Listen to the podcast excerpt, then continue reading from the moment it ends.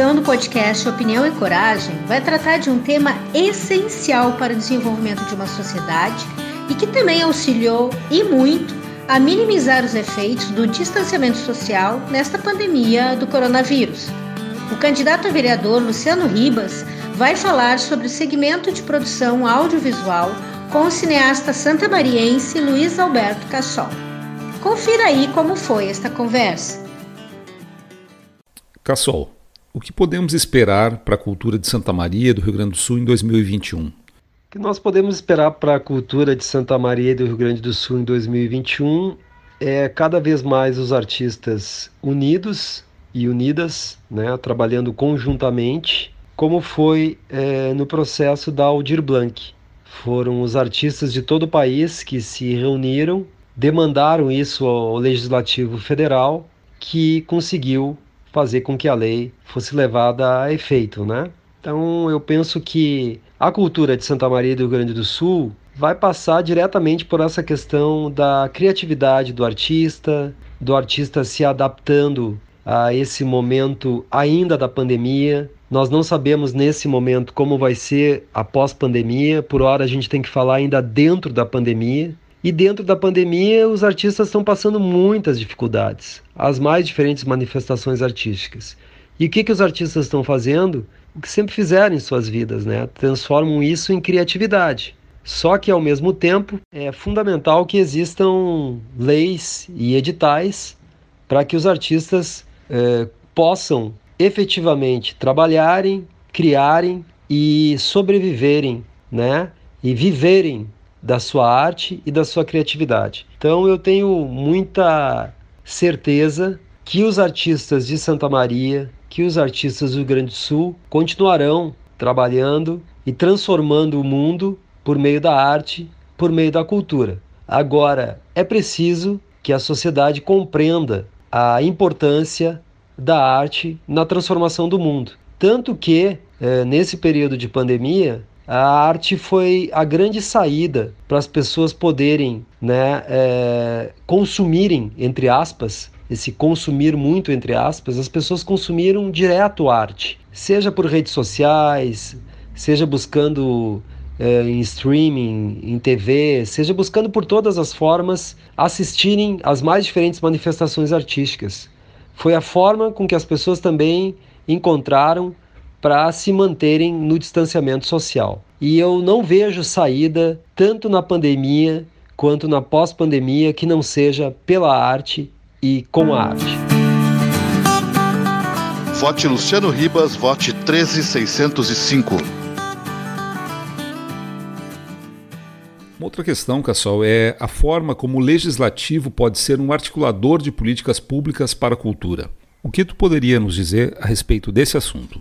O legislativo ele pode ser um articulador de políticas públicas para a cultura de forma é, direta, objetiva, é, efetiva. A prova que a gente teve foi agora, em 2020, né, com a Lei Aldir Blanc. Foram artistas de todo o país que se mobilizaram e, através de coletivos, de sindicatos, da reunião de artistas, é, é que levaram essa reivindicação até o Legislativo Federal e deputados e deputadas entenderam a importância da arte e da cultura e da implementação da histórica lei Aldir Blanc. Portanto, da mesma forma, eu vejo eh, esse exemplo como um divisor de águas. É o grande exemplo de que forma o legislativo pode atender e responder, articulando políticas públicas para a cultura, por meio da reivindicação das comunidades, né, da sociedade e dos criadores e criadoras que são os artistas. Vote Luciano Ribas 13605. Opinião e coragem. Resistência contra o obscurantismo. Para Santa Maria mudar, fora Bolsonaro e você na prefeitura. Vote Luciano Ribas 13605 a economia criativa e a diversidade cultural de Santa Maria. Qual é a tua opinião sobre isso? Economia criativa em Santa Maria e a diversidade é, se, é, pode ser colocada em prática por meio de muito diálogo. É preciso reunir toda a diversidade cultural e artística da cidade. É preciso reunir todas as entidades que trabalham com cultura e arte da cidade, fazer um grande encontro, dialogar permanentemente e a partir daí construir um polo de economia criativa. Porque só ouvindo a todas as demandas e a todos os processos criativos é que se tem realmente uma ideia do todo. Né? Muitas vezes, é, quem apenas delibera ou quem apenas faz política pública achando que tem uma resposta pronta para tudo é o grande equívoco. A arte e a cultura estão abertas o tempo inteiro para inovação, para criatividade, enfim, para a escuta. O diálogo é visceral. É o diálogo que traz a, a, a, criatividade, é o diálogo que traz a diversidade. Portanto, a economia criativa e a diversidade da cultural em Santa Maria só serão feitos de forma efetiva, eficaz e eficiente por meio do diálogo amplo e irrestrito com a comunidade cultural da cidade. Vote Luciano Ribas, vote 13605.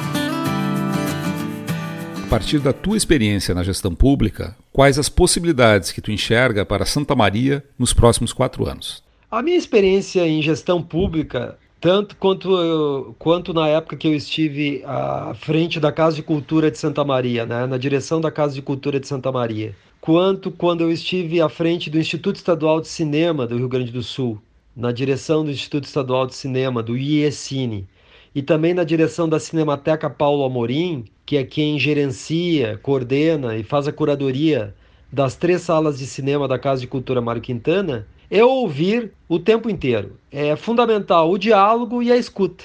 Então, dialogar com, o, com os artistas, com as artistas, é fundamental. É por aí que tu consegue ampliar a capacidade de implementar as políticas culturais que está no teu projeto, no teu plano de administração de um, de um órgão público, de uma entidade pública, de um instrumento público, seja uma casa de cultura, seja um instituto, enfim, as mais diferentes modalidades né, de possibilidades de gerenciamento né, de equipamentos culturais só se efetivam de fato, tu só consegue ter um tipo de organização e um tipo de gestão é, realmente democrática, realmente plural, ouvindo, dando escuta, entendendo a comunidade cultural nas suas mais diferentes é, é, manifestações. E, inclusive, o mais importante, colocar em prática muitas vezes aquilo que tu discorda, que é por meio da discordância muitas vezes que se chega a uma política efetiva. Ou seja, também ouvir aquilo que tu discorda é fundamental porque no diálogo com aquilo que tu discorda é que se pode chegar a um bom termo e colocar efetivamente uma nova política pública. Ao mesmo tempo, apresentar o tempo inteiro aquilo que tu estás pensando. Isso precisa ficar muito evidente, muito objetivo para as pessoas, né? Ou seja, estou gerenciando a casa de cultura dessa, dessa e dessa forma. Pretendo colocar esse, esse e esses projetos é, no dia a dia. Foi assim em Santa Maria, quando estive na, na direção da Casa de Cultura, em vários projetos, quanto o Curta nas Quartas, né, que era a exibição de curtas-metragens eh, na Casa de Cultura, quanto Sexta-feira Básica, né, o Sexta Básica era um projeto que a gente fazia eh, todas as manifestações culturais. Mas como é que era feito? Sempre ouvindo toda a comunidade cultural né, da cidade. E por ali é que se construiu. Então, na época da Casa de Cultura, as exposições que nós mantínhamos sempre ouvindo, né, no caso das exposições, ouvindo o tempo inteiro os artistas plásticos, eh, dando possibilidade para todas e todos poderem se manifestar, poderem colocar suas exposições, é poder ouvir o tempo inteiro. Eu acho que só assim é que realmente tu, tu uh, efetiva um processo amplo, democrático e restrito de gestão cultural e artística uh, na frente ou em frente, uh, digo, gerenciando um, um, equipamento cultural. Um exemplo que eu costumo dar da experiência que eu tive uh, quando, quando estive na direção do Instituto Estadual de Cinema foi que eu tinha um plano de gestão, né? e logo nos primeiros dias que eu assumi o Instituto, aqui na Casa de Cultura Mário Quintana, eu peguei uma das salas de cinema chamei a comunidade audiovisual, fiz um convite e durante eh, dois encontros eu apresentei toda uh, a, o meu aquilo que eu tinha preparado, né? Ou seja, qual era o que, que eu tinha pensado enquanto eh, projeto eh, para implementar. E a partir dessa troca, desse diálogo né, efetivo, ou seja, a cada ponto que eu sinalizava, dizia, olha, para tal situação estou pensando em fazer tal coisa. Então, ouvindo uh, diretoras, diretores, equipes, enfim, as mais diferentes funções uh, da cadeia do audiovisual, é que eu pude construir uh, um programa para implementar no Instituto Estadual de Cinema. Tanto que logo no primeiro ano, demandado exatamente pelos meus pares né, da área do audiovisual, nós criamos o selo Rio Grande do Sul Polo Audiovisual e de cara lançamos um edital, né, chamado Rio Grande do Sul Polo Audiovisual, que lançou um edital para finalização de longas metragens. E nós tivemos de imediato a finalização de 10 longas metragens no Rio Grande do Sul com o selo Rio Grande do Sul Polo Audiovisual. A partir dali também surgiu a ideia de criarmos esse selo, que era uma ideia que se tinha, e que esse selo pudesse ser usado em todos os editais do Rio Grande do Sul, transformando então essa questão do, do polo audiovisual também numa marca. E que a partir daí todos os editais que, né, que, que todos os filmes, séries, né, que fossem contemplados por meio de editais usassem esse selo, porque isso era uma forma de demonstrar ao resto do Brasil e também no exterior a pujança da produção audiovisual gaúcha. Mas tudo isso foi construído, né? É, desde o edital até o selo, a partir de um diálogo, ou seja, ouvindo as pessoas do audiovisual, dizendo que a ideia era essa, mas que era necessário ouvi-las. Qual era, qual era o retorno que elas queriam? No entendimento positivo de que elas queriam isso, é que houve esse. a gente conseguiu estruturar, ou seja, construir conjuntamente. Ao mesmo tempo, vieram uma série de outras ideias diretamente da comunidade audiovisual gaúcha que eu implementei, que muitas vezes nem estavam no meu projeto inicial, né, de gerenciamento do instituto, mas que ouvindo essas pessoas do audiovisual, esses profissionais, é que eu consegui implementar.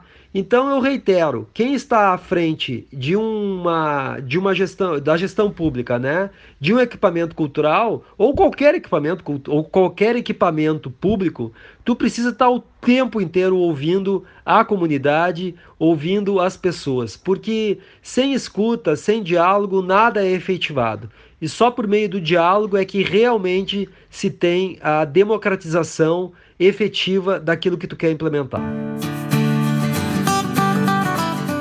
Esse foi o podcast Opinião e Coragem do candidato a vereador Luciano Ribas, 13605. No próximo dia 15 de novembro, vote 13, Luciano Guerra para prefeito e 13605, Luciano Ribas para vereador.